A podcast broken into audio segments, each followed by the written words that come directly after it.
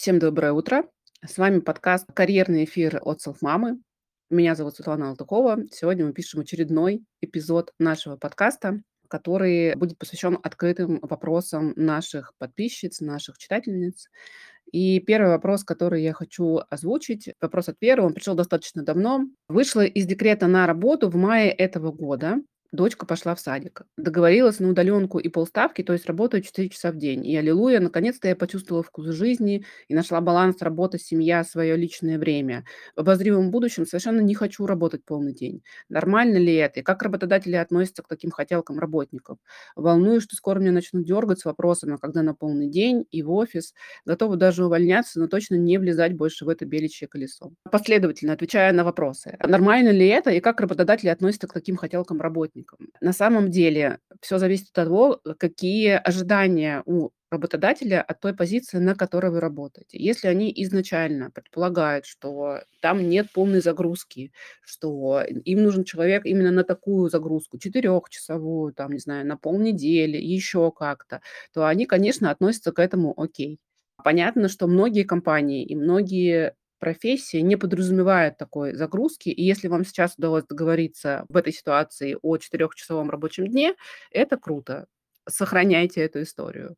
Отвечая на ваш вопрос в целом, да, это нормально. Да, работодатели к этому относятся нормально. Если этого требует конкретно эта профессия и ситуация в конкретной компании.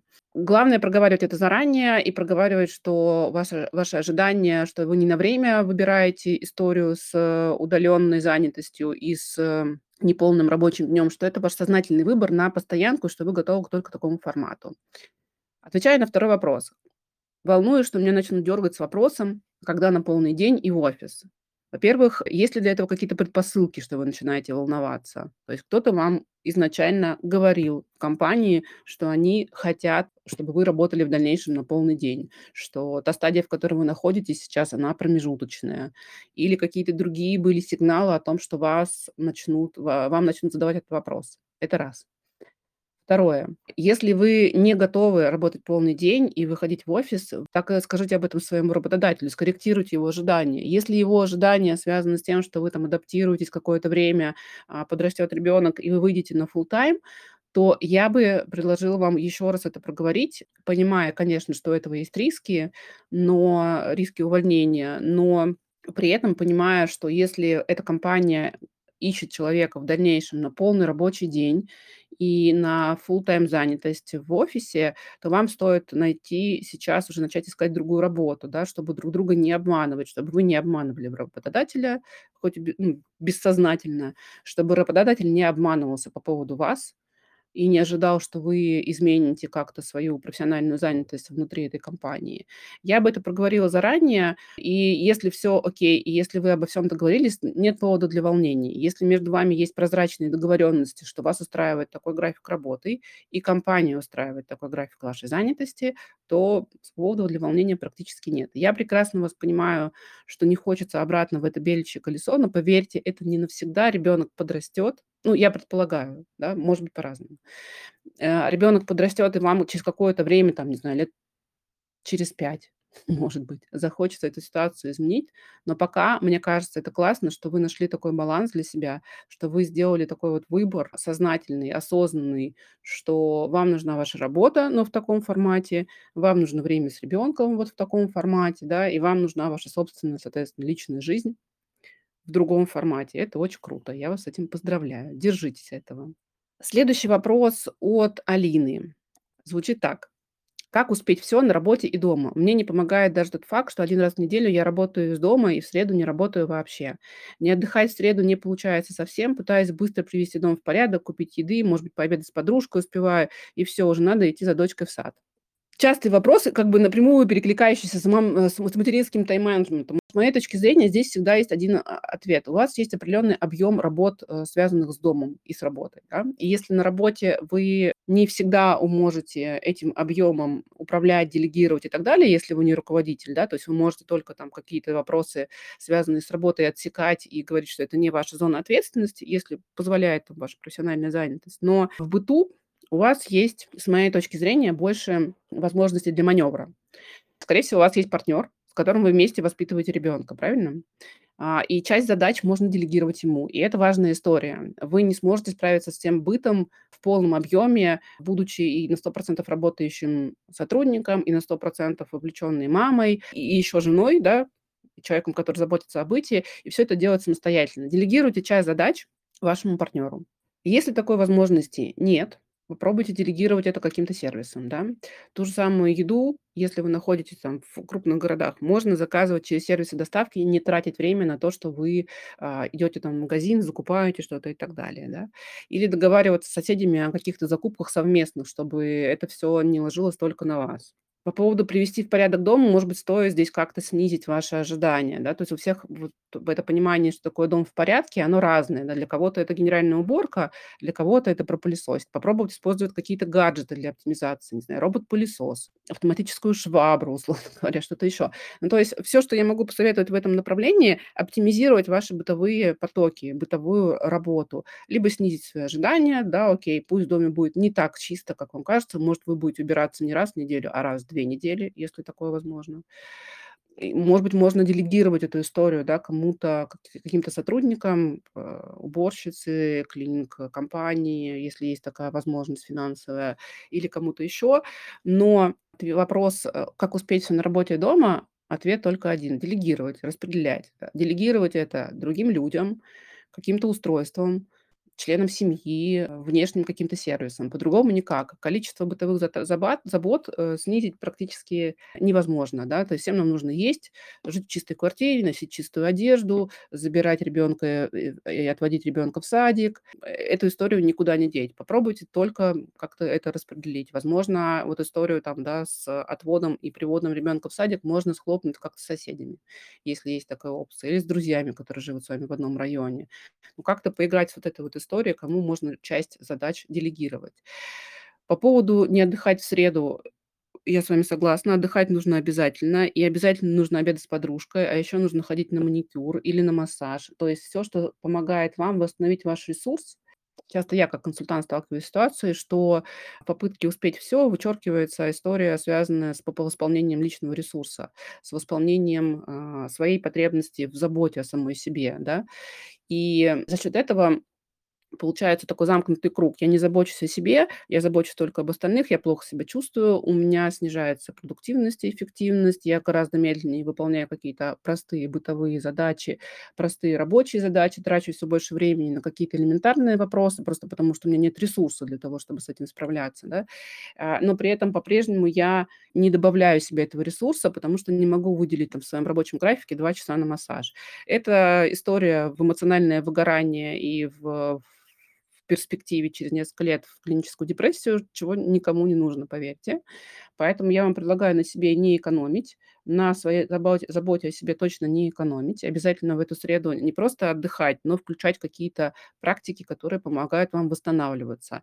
Если это телесные практики, массаж, йога, что-то еще, супер. Если это какие-то другие истории, почитать, не знаю, погулять в лесу, встретиться с подружкой, тоже отлично. То есть найдите то, что вас восстанавливает. Поверьте, когда у вас ресурсы будет больше, сразу найдутся способы, как оптимизировать все вот эти ваши бытовые вопросы. Сразу появится возможность и пространство для маневра. Потому что, когда вы отдохнувшие и в ресурсе, мозг работает лучше и видит возможности больше, справляется со всей ситуацией, соответственно, лучше. Очень вам рекомендую в качестве такой истории первичной сначала позаботиться о себе, первые там 2 среды отдохнуть и подумать только о себе и заняться только собой, а потом посмотреть, Какие варианты вы, собственно, видите из ресурсного состояния? Ну, если там двух выходных вам будет достаточно для восстановления ресурса. Надеюсь, что да. Следующий вопрос. Вопрос от Евгении. Как правильно объяснить долгий перерыв в карьере в 10 лет? Я предполагаю, что этот перерыв связан, соответственно, с материнством и с декретом. У меня всегда возникает вопрос, кому вы собираетесь это объяснять? Работодателю, себе, а, кому-то еще? Если вы планируете, м, предполагаю, там, да, исходя из нашего из темы нашего подкаста, что вы хотите объяснить этот перерыв, э, в карьере работодателю, то я бы проанализировала всю ситуацию в целом. Во-первых, какой у вас был опыт до этого и какой он с вами остался. Есть ли у вас сейчас какой-то опыт, который, там, не знаю, обучение или что-то еще, которое вы хотите показать в своем резюме? Делали ли вы что-то еще помимо детей и семьи в эти 10 лет? Уверена, что да. Была ли у вас какая-то занятость, фриланс, благотворительность, какая-то общественная активность и так далее. Я бы вообще изначально убрала эту историю про объяснение долгого перерыва в карьере. Вам не нужно объяснять вот эти вот 10 лет. Вам нужно объяснить в большей степени, почему вы приняли такое решение, да, что вы, сделали такой выбор потому-то, а сейчас вы сделали другой выбор. Да, вы эти 10 лет занимались там своей семьей, чем-то еще и так далее, но я бы не стала за эти 10 лет оправдываться, потому что в самом вашем вопросе звучит как бы история про оправдание. То есть я 10 лет ничем не занималась, я должна оправдать себя в глазах работодателя, че, что я делала эти 10 лет, вместо того, чтобы работать на него поменяйте формулировку, да, вам нужно просто описать эти свои 10 лет, во время которых вы тоже занимались важными вещами. Вы заботитесь о своей семье, у вас была какая-то, скорее всего, общественная деятельность или какая-то другая деятельность. Вы наверняка получали какие-то дополнительные компетенции в это время, возможно, во время учебы, возможно, в период, э, не знаю, помощи на фрилансе каким-то своим друзьям и так далее. Просто опишите эти компетенции, приведите их в формат, скажем так, стандартного резюме, чтобы их можно было продать, там, да, завернуть в стандартное резюме. И в этом вам, кстати, очень хорошо может помочь карьерный консультант. Поменяйте свою позицию. Вам не нужно оправдываться за эти 10 лет. Вам нужно просто описать, что вы в это время делали, почему вы там сделали условно такой выбор. Даже, ну, вот этот вопрос «почему» тоже не обязательно а, объяснять работодателю, просто внутренняя установка про то, что вы эти 10 лет не пропустили, это не перерыв, это пауза, поможет вам по-другому относиться к формулировкам, которые вы будете выбирать для описания этого периода. Очень рекомендую вам обратиться к нашим карьерным консультантам. У нас есть история с бесплатными карьерными консультациями. Туда можно записаться, и я думаю, что коллеги разместят в комментариях ссылку, собственно, на запись на бесплатные карьерные консультации. Как раз вот той 30-минутной консультации, которая а, есть в бесплатном формате, вам может хватить для того, чтобы придумать формулировки для описания вот этого вашего, вот этой паузы в карьере. Следующий вопрос от Анастасии. Здравствуйте. Благодаря селфмаме за год сменила профессию и стала фрилансером. Работа очень радует, спасибо от всей души. Однако теперь я или с ребенком, или сплю, или работаю. Все семь дней в неделю. На отдых и другие сферы не остается времени. Хотя работа и клевая, но чувствую, начинаю выдыхаться в таком режиме. Делегирование ребенка хромает по финансовой части, почти весь доход туда и так идет. Буду рада советам по поиску нового баланса. На самом деле, кроме вас самой, никто Анастасия вам не поможет. Только вы сама можете выделить это время и сказать: "Окей, вот есть 7 дней в неделю, вот есть работа, есть ребенок, а вот эта часть связана с моим отдыхом. И я ее никому не отдам. Это время для меня, чтобы восстановить ресурс, чтобы не выгорать, чтобы не выдыхаться". Вы можете взять это время от работы, вы можете взять это время от ребенка, да, какое-то небольшое. Я крайне рекомендую не брать это время от сна, потому что сон- это святое. Без восьмичасового сна восстанавливаться не получится. Вы можете как-то снизить свои ожидания от быта, опять же. То есть у вас по-прежнему 24 часа в сутки, и у вас по-прежнему есть определенный, э, скоп задач, которыми вы оперируете: рабочие, детские, бытовые, еще какие-то. Все, что вы можете сделать, распределяя эти задачи в этих 24 часах: во-первых, отделить 8 часов для сна, во-вторых, либо убрать часть задач, либо снизить свои ожидания по этим задачам, да.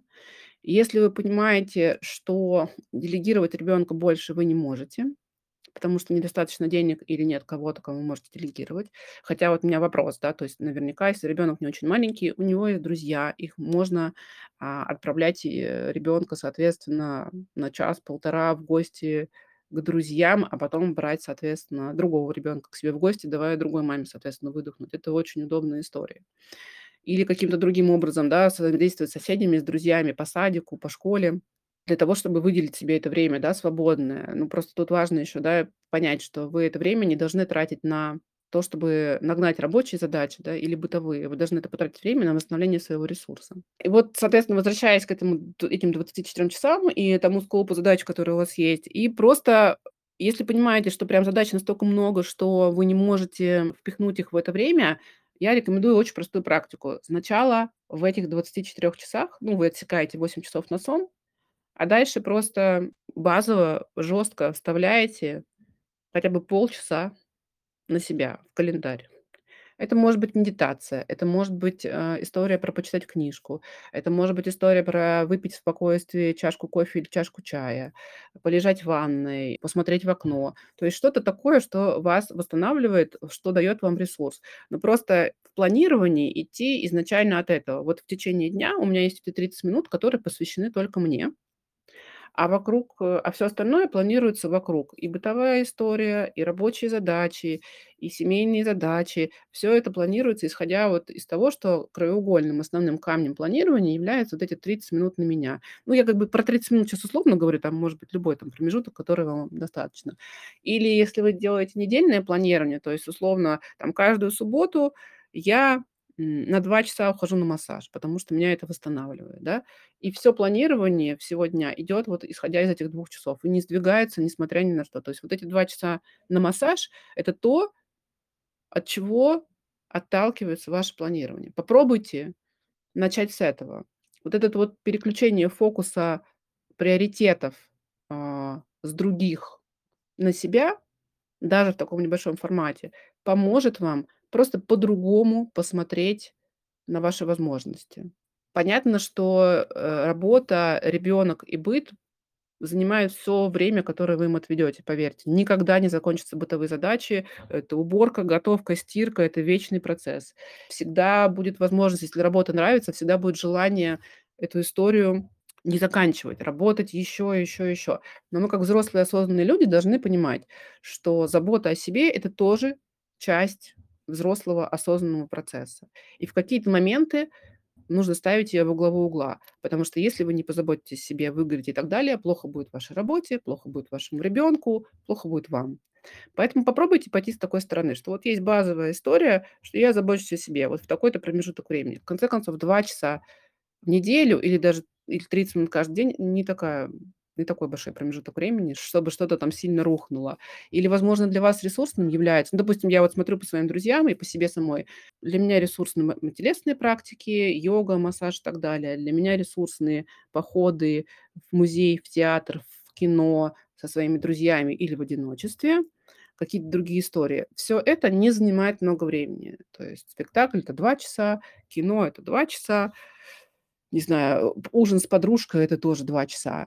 Но ресурс, который у вас появляется после вот этих практик, он безграничный. И он, собственно говоря, помогает вам дальше справиться со всеми остальными историями. Очень вам рекомендую, в общем, попробовать такую систему планирования. Если не получится, такое тоже может быть, если она не сработает, приходите, подумаем, что можно сделать ещё. И ещё 1 вопрос у нас появился сейчас от Татьяны. Как при устройстве на работу в офис полный день говорить про то, что планирую второго ребёнка? Крайне не люблю что-то умалчивать, само собой врать, если такой вопрос мне прямо зададут. Как вообще искать работу с учётом плана на второго ребёнка? Первому 3 года. Уволилась, не работаю. Спасибо. Во-первых, давайте разделять личную историю и и рабочую историю. Вы устраиваетесь на работу, ещё не будучи беременной, правильно? Сколько займёт процесс появления второго ребёнка, вы не знаете. Это всегда как бы разная может быть история. Это раз. Второе. Ваши планы относительно увеличения семьи, там, 2 или 3 ребёнка не должны касаться работодателя. Понятно, что такие риски есть, и работодатель, когда берёт на работу женщину, эти риски учитывает. Но то, что вы планируете появление второго ребёнка, не значит, что вы прям поставите крест там на вашей работе и не будете работать. Ну, в общем, я к тому я бы я бы не фиксировалась просто на вот этой истории, что тебе как сказать, что я планирую второго ребёнка, не люблю умалчивать. Это ваша личная жизнь, она не касается ваших профессиональных компетенций. Вы на работу приходите работать, а не рассказывать, какие у вас планы там на жизнь и так далее.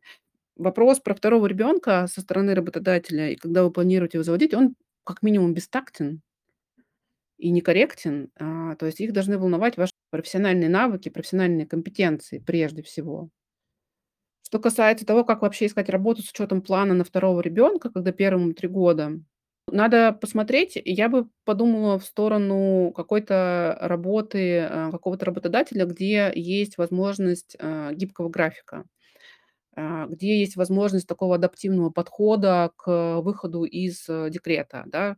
Э, ну, с 2 детьми будет более сложно, чем с 1, Но многие компании имеют такую возможность, да, работать полностью то тотально на удаленке, работать, соответственно, в гибком подходе, когда вы появляетесь в офисе один раз в неделю, все остальное время там работаете на удаленке или работаете неполный рабочий день. То есть я изначально бы искала компании, которые адаптивно относятся к этой истории, да, которые либо сейчас полностью у них удаленный офис, либо они готовы предоставить такую возможность, и вы заранее можете это проговаривать. Это будет удобно с учетом того, что вам и у вас первый ребенок достаточно маленький, и ему нужна ваша поддержка, внимание и так далее, и в гибком графике это сделать гораздо проще. И с учетом того, что, возможно, там после второго ребенка вы захотите достаточно быстро вернуться из декрета, и у вас будет возможность гибко подходить к этой истории, и будет возможность как-то комбинировать свой график, я бы смотрела в сторону компаний, которые которые позитивно относятся к гибкой занятости, да, или работают полностью в удаленке. Обычно такие компании не волнует вопрос, как бы, когда вы собираетесь заводить второго ребенка, собираетесь ли вы заводить второго ребенка, какие вообще у вас истории связаны с с расширением вашей семьи, потому что они прежде всего ориентируются, насколько хорошо и качественно, и профессионально вы можете выполнять свою работу. И, в общем-то, все. Поэтому я бы смотрела как раз вот в сторону в сторону таких компаний и в сторону, э, долгосрочного развития своей карьеры, не ставя во главу угла то, что вот у меня будет второй ребенок, это там огромное препятствие. Это просто один из этапов жизненных, один из шагов, но не препятствие для построения карьеры, если вы действительно этого хотите. Вопрос от Анастасии. Вопрос про мотивацию. Что делать, если как будто нет силы, апатия от работы, хотя я ее люблю и ценю, и понимаю важность профессиональной реализации? Как будто э, было года полтора назад очень сложно, защита диссертации, мотивация в полной мере не восстановилась. Есть ли советы, как эту мотивацию вновь найти? Я не очень уверена, что это мотивация. Вполне возможно, что это психологическое истощение. Я бы вам порекомендовала, во-первых, сдать анализы все, гормоны, кровь, там, гемоглобин и так далее. Вполне возможно, что у этой вашей истории апатии, нет сил от работы, нет сил и апатия от работы, история связана с физиологическими причинами, да, просто истощение определенного количества микроэлементов, там, не знаю, железа, чего-то еще. Это первая история, которую нужно сделать. Второе, посмотрите на свой сон. То есть насколько у вас физиологические причины а, позволяют вам говорить о том, что э, апатия и отсутствие сил связано именно с с чем-то психологическим, да, а не с физиологическими причинами. А, анализы, сон, баланс отдыха. Если все окей, сходите, э, к неврологу, потому что часто история, связанная с большой нагрузкой, а защита диссертации- это правда очень большая нагрузка и большой стресс, немножечко истощает нашу нервную систему, и всегда это отслеживаем. А, не всегда можем понять, что здесь вот как бы история, связанная с нагрузкой, со стрессом, а здесь просто так получилось. И посоветуйтесь с неврологом, возможно, вам стоит какое-то время небольшое пропить восстанавливающие препараты просто для того, чтобы снизить тревожность, изменить свое восприятие, скажем так, да, вот. То есть у нас у нервной системы есть определенный запас по нагрузке, да, и если в какой-то момент ее перегрузили, а диссертация и работа, и все остальное- это прям серьезная история про перегрузку, да, про нагрузку, то в какой-то момент вам нужно ее восстановить. И если самостоятельно это сделать не получается, то есть вы не можете уйти в отпуск на полгода, не знаю, там месяц, лежать, спать, там восстанавливать свой ресурс, попробуйте сделать это с помощью невролога, да, и каких-то препаратов, которые помогут вам чуть-чуть восстановить вашу нервную систему. Ну, как бы не увлекаться этим, а просто как один из э, инструментов возможных, э, куда стоит посмотреть. И, конечно, я очень рекомендую историю, с, связанную с психотерапевтом, потому что из того, что вы говорите, звучит немножко как эмоциональное выгорание. И, возможно, там идет как раз переоценка какая-то мотивационной сферы, и вам нужен внешний специалист, который поможет вам заново вот эту вот историю с мотивацией расставить. А, базовый ответ на этот вопрос- восстанавливать себя, да. Вопрос про мотивацию, про апатию и так далее. У него всегда есть причина. Это не происходит само собой. Либо это истощение, либо это переосмысление каких-то жизненных ценностей, и тут вам поможет психотерапевт, либо вам банально нужно просто отдохнуть, взять отпуск на 2 недели, ни с кем не разговаривать. Ну, это я сейчас про себя говорю. Я как интроверт очень сильно восстанавливаюсь в тишине.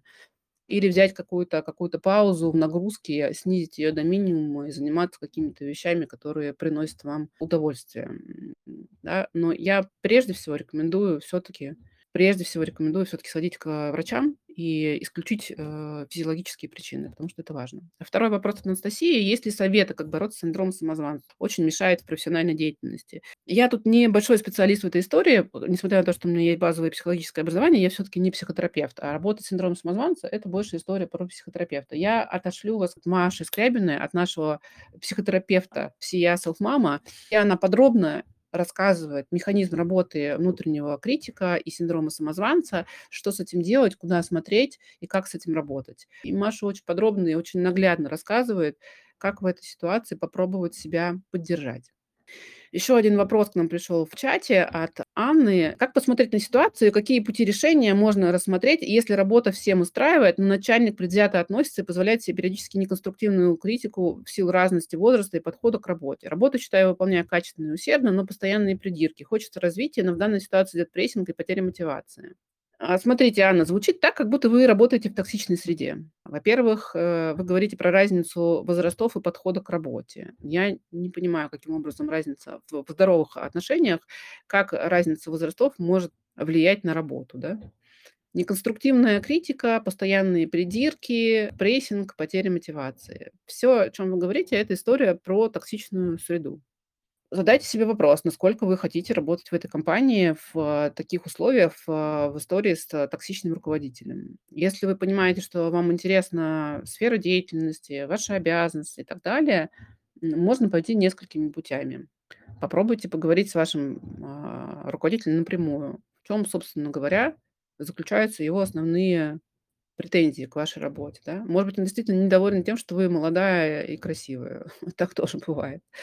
Или тем, что какие-то другие у него есть причины, да, то есть или кого-то другого он видел на вашем рабочем месте. Ну, там ми миллион может быть причин. Попробуйте вызвать его на откровенный разговор. Предполагая, что, скорее всего, если история выглядит так, как вы ее описываете, э, он на этот откровенный разговор не согласится. Но если вы по-прежнему хотите остаться в этой компании, привлекайте себе, создавайте коалицию, которая будет вас поддерживать. Ищите точку поддержки не в вашем руководителе, а в людях рядом с вами, да. Просите обратную связь у своих коллег или у руководителей параллельных, э, отделов для того, чтобы объективно оценивать свою работу и не ориентироваться только на его обратную связь, если вы считаете, что она не объективна. А, попробуйте, соответственно, запросить вот такую обратную связь со стороны, насколько вы справляетесь своей работой, насколько действительно всё хорошо, качественно и усердно. Но я вам рекомендую, если вы не готовы к долгой и упорной борьбе, если вы не обладаете, э, устойчивой такой психикой, всё-таки не работать с токсичным начальником. Это история про то, что человек всё равно будет пытаться вести себя таким же образом, то есть он не поменяет свой стиль поведения, потому что это какая-то базовая его установка. Вот я вижу, что вы пишете, что возможно ли переговорить с вышестоящим руководством данным вопросом, возможно перейти в другой отдел. Перейти в другой отдел- хорошая история, но нужно сделать это достаточно аккуратно, потому что токсичные руководители обладают историей, связанной с с собственнической позицией, типа либо мне, либо никому. То есть сделать это аккуратно так, что это не ваша инициатива, показывая, что это не ваша инициатива, да, условно инициатива, там, не знаю, высшего руководства или там соседнего отдела. Вы просто ей следуете. Если вы имеете в виду под, э, тем, что поговорить с вышестоящим руководством с данным вопросом о том, что у вас токсичный руководитель, я не думаю, что они этого не знают. Скорее всего, они прекрасно это видят, но по каким-то причинам их эта история устраивает. Либо там вся корпоративная культура внутри вашей компании токсична, и я бы тогда задумывалась, насколько вам действительно хочется расти и работать в этой компании. Либо, их устраивает, э, та эффективность, которую показывает ваш руководитель, и они готовы мириться с той токсичностью, которую он организует. Я бы не провоцировала прямой конфликт, это может просто на вас как бы очень, э, негативно сыграть. Если у вас есть HR-бизнес-партнеры внутри компании или какая-то HR-служба, и вы уверены в их объективности, я бы посоветовалась. Я бы не шла с проблемой, я бы шла с запросом на совет. Посоветуйте, что делать вот в такой-то, такой-то ситуации, как мне лучше себя вести, как договариваться, не обозначая это как открытый конфликт, потому что если у вас токсичная корпоративная культура, это может скорее негативно в вашу сторону сыграть, да, а просто запрашивая помощь и поддержку в этой ситуации. Если помощь и поддержка будет вам оказана- окей. Если, э, это будет воспринято: "Справляйся сама, у нас всё окей, это ты не окей", ну, просто думайте про другую работу. Психика дороже, да? Своё психическое состояние дороже, чем любые карьерные амбиции, ну, по крайней мере, с моей точки зрения. Правда, подумайте, насколько вы готовы в такой среде работать. Есть люди, которые хорошо справляются в токсичной среде, Они как раз в этой борьбе за себя, за свои достижения очень эффективно работают, и им другая среда не нужна. Но есть большое количество людей, которые в токсичной среде, э, растворяются, теряют свое "я", да, и теряют мотивацию к жизни. Э, никакие деньги этого не стоят, с моей точки зрения. Спасибо всем большое за сегодняшний подкаст. Получилось, мне кажется, очень интересно, наполняюще, разнообразно. Коллеги мои, которые будут делать запись и разместят, э, запись подкаста, соответственно, в нашем канале, обязательно добавят все ссылочки на YouTube-канал, про который я говорила, и на сервис с бесплатными карьерными консультациями. Если вам нужна точечная карьерная помощь, пожалуйста, обращайтесь. Наши коллеги из э, сервиса бесплатных карьерных консультаций "Селфмама" с удовольствием вам помогут. Они суперпрофессионалы, я с каждой из них знакома, и они, правда, очень крутые. Спасибо всем и хороших выходных.